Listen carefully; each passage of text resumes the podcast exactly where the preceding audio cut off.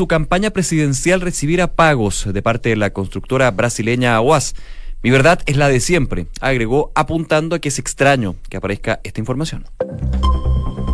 Una con dos minutos. Muy buenas tardes. ¿Cómo están ustedes? Bienvenidos a una nueva edición de Noticias en Duna. Aquí entonces esperando ya que sea la tarde porque muchos ya están con zapatillas de clavo para salir corriendo a su lugar de destino para disfrutar este fin de semana largo del 18 de septiembre. Pero por supuesto nosotros estamos acá al pie, del cañón. Bien, salió esa. Te tiraría una palla, pero no soy bueno para no, las No, yo tampoco, dejémoslo ahí. Igual de malo para bailar cueca, tirar palla. Pero eh, más de 300.000 autos saldrían de Santiago. ¿ah? Y ya en las calles, las comunas de Las Condes, Providencia, Vitacura, se siente que ha habido una fuga. Una fuga en buena, obvio eh, ya de hecho hay recomendación de parte de la Intendencia Metropolitana y las autoridades del MOP y del gobierno a volver el 22, el 22, sí. El sábado. El sábado, eh, ojalá volver antes porque van a ver. Ah, no, el, el 22 es. No, el domingo es el domingo, el domingo 22. Ah, ya, volver. Ojalá volver antes si se puede. ojalá volver después, porque van a.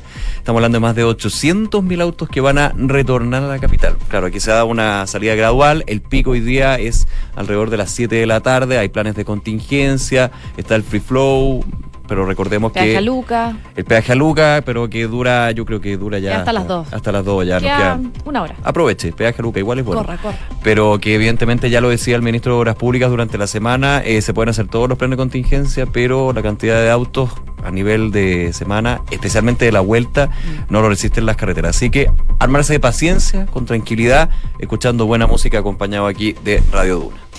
Oye, les cuento rápidamente qué nos dice la Dirección Meteorológica de Chile, porque muchos están preocupados también del clima. A esta hora en Santiago hay 15 grados de temperatura, la máxima va a llegar hasta los 20, se espera, y va a estar totalmente despejado. En el eh, litoral de la zona norte, por ejemplo, va a variar de nublado a despejado, mientras que en el interior se va a mantener despejado. Esto para el martes 17 de septiembre, para el día de hoy. La zona centro del país espera cielo mayoritariamente despejado, aunque los valles esperan bancos de nubosidad baja matinal. En la zona sur se prevé que esté mayormente nublado, mientras que en la zona austral va a estar nublado con chubascos. Para mañana miércoles la costa del norte va a ir variando a nublado a despejado, mientras que el interior va a estar despejado. En la zona centro se prevé cielo mayoritariamente despejado, aunque en los valles se esperan eh, algunas nubes. Y en el sector costero del tramo norte también. En la zona sur y austral se mantiene con abundante nubosidad. Y el viernes también va a estar despejado principalmente de norte a centro y en el sur se espera bastante nubosidad ya desde Puerto Montt hacia más el sur se esperan precipitaciones. Oye, eh, datos de la UST del Ministerio de Transporte en este día, congestión por artesanos de Avenida Recoleta al sur por alta afluencia de vehículos al sector. Ojo ahí, también desde las doce y media de esta tarde se han desarrollado desvíos por la preparatoria de la parada militar, algo que también habíamos comentado el día de ayer. Avenida Mata al poniente por San Diego, Bochef al norte por Rondizoni y al sur por Tupper, Blanco Encalada al norte por Cluípico, entre otros. Y a ver, ah, es, tránsito venía Mata al Poniente desviado por San Diego también por esta preparatoria de eh, la parada militar. Y otro dato que salió hace algunos minutos, les tengo la papita acá, es el informe de precios de la Empresa Nacional del Petróleo. a ver eh, precios que ya estarían entrando a regir a partir de mañana, especialmente, pero obviamente ahí hay un cálculo que hacen desde los eh, servicentros. La de 93 y 97 octanos van a subir 3,1 pesos y 4,2 pesos por litro respectivamente, mientras que el diésel va a subir cerca de 2 pesos por litro a partir de mañana.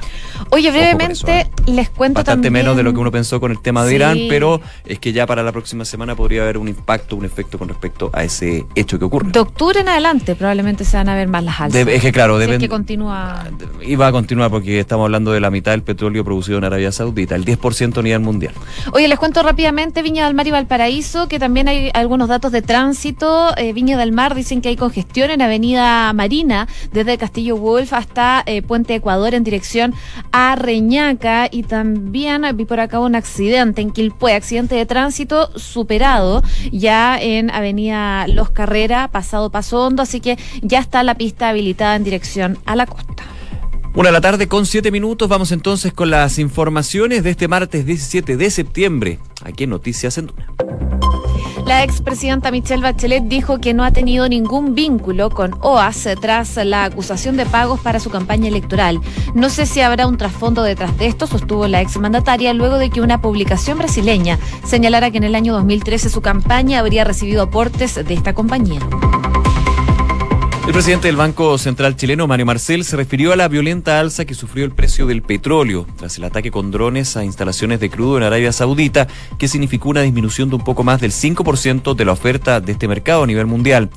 El presidente de la institución, del ente emisor, comentó que está observando la situación del mercado del crudo, pero que hasta, no, hasta ahora no se ha visto que la crisis tenga un efecto en la economía chilena, por lo menos en el largo plazo.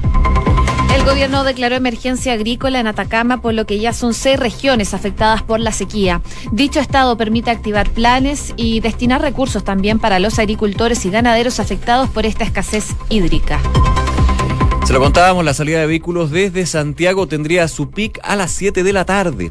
El Ministerio de Obras Públicas estima que 154 mil automóviles abandonarán la capital durante esta jornada por las rutas 5 Norte, Sur, 68 y 78. Durante esta mañana rige el sistema de peaje a Luca y no podrán circular camiones. La gobernación provincial de los Andes dio a conocer que se encontró sin vida el excursionista quien se perdió la pista de él el domingo luego de que subiera junto a seis personas el cerro Bastión. Según comunicó la institución, el hecho ocurrió en el sector Ojos de Agua, en el eh, que cinco personas del grupo tuvieron que refugiarse y lograron mantener contacto con carabineros. En materia internacional, las conversaciones comerciales entre Estados Unidos y China comenzarán eh, esta semana. A la reunión que se va a realizar este jueves le va a seguir una cita en la que participarán autoridades de ambas potencias a principios del mes de octubre. El rey eh, Felipe concluyó hoy la ronda de consultas con los líderes políticos para definir el futuro del gobierno de España. Con el tiempo al límite, el monarca inició ayer una ronda de contactos que terminan este martes a las 13 horas de Chile. Ya terminó, que contemplaba reuniones con los líderes de los cuatro principales partidos: Pablo Iglesias, de la izquierda radical de Podemos, Albert Rivera, del Partido Liberal Ciudadanos, Pablo Casado, del Conservador Partido Popular y Pedro Sánchez. La jefa de gobierno de Hong Kong, Carrie Lam, anunció hoy que va a comenzar a reunirse con ciudadanos la próxima semana para solicitar sus puntos de vista sobre los cambios que tienen que llevarse a cabo en la urbe, para así poner fin a la crisis política que afecta a la isla hace meses. Lam dijo que lanzará este proceso de diálogo la próxima semana y se reunirá con entre 100 a 200 personas. El cardenal George Pell apeló ante la justicia australiana por una condena por abuso de menores. Esta no es la primera vez que la defensa del cardenal presenta un recurso de este tipo. El 21 de agosto, el Tribunal Supremo del Estado de Victoria rechazó la solicitud del abogado de Pell, quien intentó desestimar el testimonio de una de las víctimas. Y hoy se da inicio a una nueva edición de la Champions League, el torneo de clubes más importante de Europa del mundo. A partir de las 4 de la tarde se enfrenta el Chelsea ante el Valencia y el Borussia Dortmund contra el Barcelona. Mientras que mañana asoman como duelos atractivos el Atlético de Madrid ante la Juventus y el PSG contra el Real Madrid. Una con diez minutos, partimos revisando las principales informaciones. Una de ellas viene repercutiendo desde el día de ayer. Estamos hablando de esta información que publicó el diario Fola de Sao Paulo, eh, en donde daban cuenta que Leo Piñeiro, expresidente de la empresa, de la empresa constructora brasileña OAS, indicaba que entregó más de 100 millones de pesos a la campaña de la expresidenta Michelle Bachelet. Según lo que decía él, esto fue solicitado por Lula el año 2013 y fue pagado a través de un contrato ficticio firmado con la empresa de Giorgio Martelli y Asociados una vez que terminó la carrera presidencial. Por supuesto, esto ha generado repercusiones desde el entorno de Michelle Bachelet, por lo menos hasta ayer en la noche no habían dado declaraciones sobre esta situación, habían optado por eh, guardar silencio.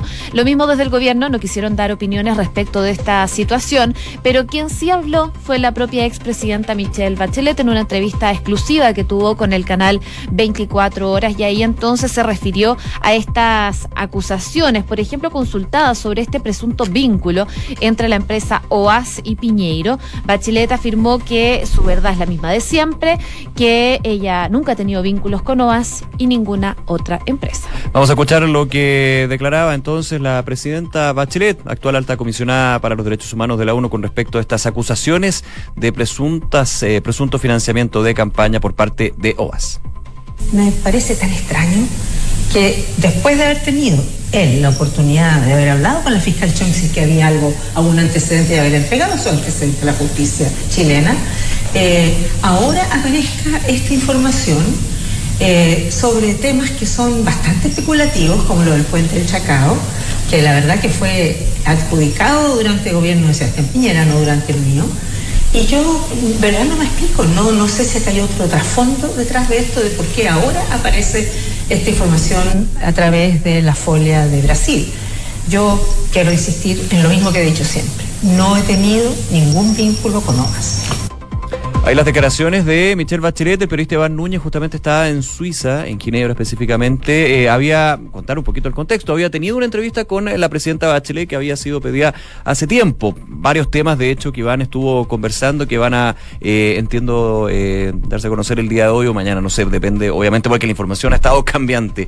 Pero justo terminada esa entrevista, cuatro horas después sale esta información del Fola de Sao Paulo y evidentemente ahí eh, lo que hacían en su equipo es pedir una nueva audiencia, una nueva entrevista para poder tener la declaración de la aludida, en este caso la presidenta Michelle Bachelet, con respecto a este nexo que habría tenido con OAS y el pago de más de 100 millones de pesos en 2013, luego de terminada la campaña, específicamente el 2014. Accede la presidenta Bachelet y entrega esta declaración donde niega vínculos. Eh, Iván Núñez le pregunta en algún minuto, bueno, pero usted dice que no sabe, muchas veces en las campañas presidenciales o campañas electorales de funcionarios públicos, el, el futuro funcionario público puede de alguna manera eh, no saber lo que está haciendo la administración, se preocupa de lo que son las políticas públicas que quiere implementar, todo el tema. Ah, me comenta nuestro amigo Rodrigo Álvarez que en la entrevista completa habló casi dos horas Iván Núñez con eh, Michelle Bachelet, va a ser eh, emitida el domingo en El Informante, el programa Informante por ah, TVN y Canal 24 Horas. Así que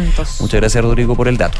y ya lo que iba, niega los vínculos y también deja un punto, José, que es relevante para esto. Dice, me parece extraño, me parece raro que se entregue esta información cuando desde la investigación abierta pero deformalizada que lleva la fiscal Jimena Chón, que ayer comentábamos estuvo justamente en Brasil solicitando al Ministerio Público eh, de ese país que entregara cualquier tipo de declaración con respecto a esa lista, eh, se entregara justamente este tipo de datos a través de un medio en Brasil. Lo considera extraño, raro.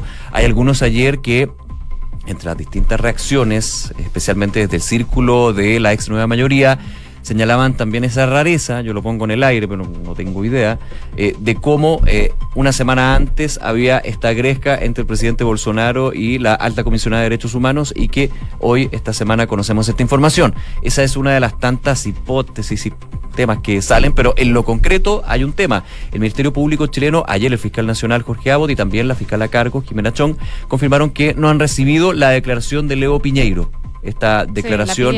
claro, la pidieron, pero no le ha llegado. Entonces todavía no está la declaración íntegra y eh, por eso mantuvieron de alguna manera la cautela. Sin embargo, el ministro, eh, perdón, el ministro fiscal nacional Jorge Abot dijo nadie está por sobre la ley. De alguna manera señalando de que si es necesario que Michelle Bachelet declare, será citada. Ahora, Iván Núñez le preguntaba en Ginebra si efectivamente está dispuesta a entregar algún tipo de declaración y dijo la justicia tiene que hacer su trabajo y nosotros vamos a colaborar en lo que sea necesario. Oye, ayer en todo caso habló Giorgio Martelli brevemente con el diario La Tercera. Le preguntaban por estas declaraciones que salían el FOLA de Sao Paulo que eh, aludían a él y que él estaba en el fondo a cargo del financiamiento de la campaña de la expresidenta Michelle Bachelet. Él lo que decía es que en relación a la versión de prensa que lo involucran a él en el financiamiento de la empresa OAS para la campaña de Michelle Bachelet, dice Martelli, quiero reiterar que mi empresa jamás ha recibido dinero para financiamiento político, es lo que dice Martelli en esta declaración. También dijo que eh, la verdad es que le parece extraño esta situación y es algo que también reiteraba entonces la expresidenta Michelle Bachelet en esta entrevista con 24 horas de TVN, que le parecía extraño también, es parte de lo que escuchábamos en el audio, que decía es raro que salga esto ahora, después de que esta misma persona tuvo la posibilidad entonces de hablar con la fiscal Chong, es que había algún antecedente sobre sobre esta situación de poder entregarlo a la justicia chilena. Ella plantea esta, esta situación y es lo que declara ella a solo un día de que se conociera esto. El gobierno habló hace algunos minutos, fue el eh, ministro del Interior, eh, de Chadwick, eh, quien eh, también decidió mantener la prudencia que tuvo ayer la vocera de gobierno Cecilia Pérez. Sí, se ha mantenido la cautela porque evidentemente es una información judicial y obviamente tiene que ver con una expresidenta de la República en un caso que ha tenido una connotación a nivel regional. Entonces, evidentemente hay que tener la declaración. Ayer, por ejemplo, el abogado de Lula da Silva también lo inculpa, lo incrimina en esta declaración. Leo Piñeiro dice que a través de Lula se entregaron estos dineros a la campaña de Michelle Bachelet y que antes, de hecho, Lula había hablado con, había intermediado con la empresa Ricardo Lagos para que se mantuviera la idea de la construcción del canal de Chacao. O sea, ayer Ricardo Lagos, a través de una declaración bastante molesto por lo que entiendo, dijo que no tenía, nunca existió esa conversación entre la empresa por medio del presidente Lula da Silva. Oye, solo una recomendación. En Duna en Punto, los infiltrados tuvo Sebastián Minay en la mañana y estuvo hablando del tema y tiene harta información al respecto. Está súper interesante esa conversa, la pueden revisar en duna.cl. Sí, ah, y volví a lo que iba a decir. Eh, el gobierno ha, sido, ha mantenido la cautela, justamente como tú dices, también con lo que señalaba hoy el ministro del Interior. Pero ayer eh, también otra hebra que se abre, eh, el diputado Coloma y la diputada Núñez, Paulina Núñez de Renovación Nacional, Coloma de la UDI, señalaron que iban a oficiar al Partido Socialista para que declarara si existen o no vínculos entre el partido, la campaña de Michelle Bachelet la última y la empresa OAS. Así que de ahí fue una reacción bastante más más directa, digamos, criticada por algunos porque señalan, bueno, pero si todavía no, no se sabe nada, y qué tiene que ver el Partido Socialista en esto. Obviamente, Giorgio Martelli, ligado al Partido Socialista, Partido Socialista que levantó la candidatura de Michelle Bachelet, pero hay una hay un apunte con el dedo directo por parte de los diputados que dicen que van a oficiar. Recordemos que oficiar es pedir que se solicite información de algún tipo de temas, pero igualmente cuando se hace a nivel público con un punto de prensa hay un apuntar con el dedo no menor. Una de la tarde con 19 minutos. Escuchas Noticias en Duna con Josefina Stavrakopoulos y Nicolás Vial ayer la Intendencia de Valparaíso comunicó que el presidente Sebastián Piñera decretó zona de catástrofe eh, por esta sequía a todas las comunas continentales de Valparaíso, es decir, todas menos Rapanui y eh, Juan Fernández, que quedaron al margen entonces de esta emergencia. Lo que hace el presidente con esto es eh, darle más atribuciones al intendente regional de Valparaíso, quien es Jorge Martínez, quien como autoridad entonces va a tener la responsabilidad de poder coordinar y ejecutar programas de recuperación que el gobierno determina mire para estas zonas afectadas. Entonces, de esta forma, el decreto no solo aumenta las atribuciones del intendente, quien va a tomar estas nuevas medidas, sino que también eh, le permite contar con más recursos a, eh, a Valparaíso. Por supuesto, esta situación preocupa y el día de hoy nos enteramos de más situaciones de emergencia. Claro, porque también se decretó el día de hoy eh, emergencia agrícola en la comuna de Atacama. así que ya son seis Sí, son seis las regiones con distintas comunas, no la región completa en su en, en algunos casos, pero sí varias comunas del ámbito agrícola rural que están dentro de esta eh, emergencia agrícola. Eh, tú habías hablado de Valparaíso, está la metropolitana, O'Higgins, Maule, Coquimbo y se suma Atacama, lo anunciaba el día de hoy el ministro de Agricultura, eh, el ministro Walker, justamente para eh, informar esto. Walker ya había adelantado hace algunos días que probablemente se iban a sumar nuevas regiones al estado de emergencia agrícola. Estamos en la eh, peor sequía de hace 60 años. El gobierno ha aclarado, eso sí, que la situación solo afecta al suministro de agua para los agricultores, ganaderos y consumo humano en zonas rurales, ya que el abastecimiento de agua potable en las zonas urbanas está asegurado, pero que obviamente es una situación que va eh, en desarrollo y en aumento en preocupación considerando que la sequía sigue. Eh, los pronósticos del tiempo hablan de una primavera que podría ser un tanto más lluviosa que eh, lo normal. Que eso podría ayudar, pero evidentemente cuando hay más lluvia en eh, estaciones donde eh, tradicionalmente no la hay, puede generar otros problemas. Así que el, el, llamado del gobierno ha sido a tomar conciencia de la grave crisis hídrica que se vive a nivel nacional de la situación eh, del tiempo que no ayuda y con pequeños actos que se pueden eh, de alguna manera entregar una mano. Por ejemplo, ser más eficientes con el uso del agua. Uno dice, bueno, pero aquí son las mineras, el tema agrícola, también el tema de uno, porque evidentemente está, está eh, asegurado el consumo humano de agua potable, pero la situación está bien, bien complicada. Y esto es a largo plazo, no es ahora, no se sabe qué va a pasar de aquí en adelante y por lo mismo, de hecho, ayer el ministro de Obras Públicas, Alfredo Moreno, estuvo en Hablemos en Off INDEF hablando del mismo tema, dice que hay un problema de sequía más bien estructural, eh, que hay que tomar medidas a largo plazo y que, eh, por supuesto, se está pensando, por ejemplo, en recurrir al agua desalada, a los acuíferos subterráneos y también a los embalses. Moreno decía que no basta con construir embalses. Claro, no basta solo con eso, hay que tomar más medidas. Mm. Una con 22. Escuchas Noticias en Duna con Josefina Stavrakopoulos y Nicolás Vial. Ayer comentábamos eh, lo que ha sido la noticia internacional. sigue, por supuesto, la preocupación con respecto a este ataque con drones y misiles a una de las refinerías más importantes de Arabia Saudita.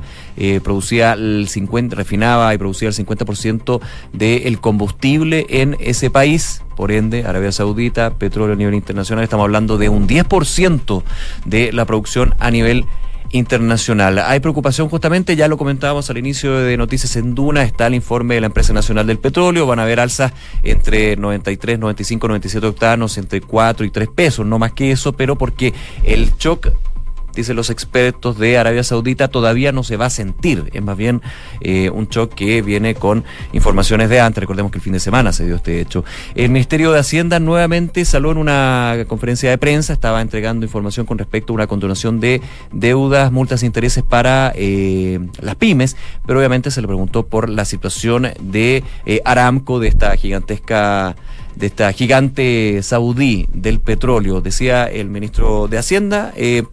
Dada la contingencia y sabiendo que esto tiene efecto en los precios y en la actividad, vamos a utilizar los instrumentos que tenemos para suavizar los precios del combustible, en este caso el MEPCO, e intentar acelerar la actividad económica. Dijo que esperan una regularización del mercado internacional, pero que claramente impacto va a haber y hay que esperar de que no sea tan fuerte para el precio de los combustibles. Recordemos que Chile es un importador neto, casi neto, un 98% del, del petróleo es importado y refinado aquí en nuestro país. Bueno, también hoy día en Hablemos en Off estuvo el ministro de Economía, Juan Andrés Fonten, precisamente hablando de las repercusiones que podría tener esto en nuestro país, cómo afecta esta situación del petróleo acá en Chile. Y por supuesto, una de las razones eh, y una de las formas que podría afectar es en el precio de los combustibles. Esto fue específicamente lo que dijo el ministro de Economía.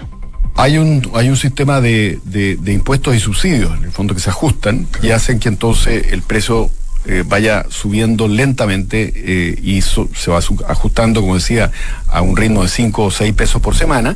Eh, y solo entonces si, se, si persiste mucho tiempo el alza del precio, veríamos acá también una, una alza correspondiente. Pero yo insisto que no es el escenario más probable. El escenario más probable es que, salvo que haya, digamos, obviamente una, un escalamiento militar así entre, entre Estados Unidos e Irán, pero en el escenario más probable es que el precio empiece de a poco a bajar incluso la experiencia indica que estos eh, shocks lo que hacen es que producen tanto aumento de oferta que el precio termina bajando por debajo de lo que había estado eh, inicialmente.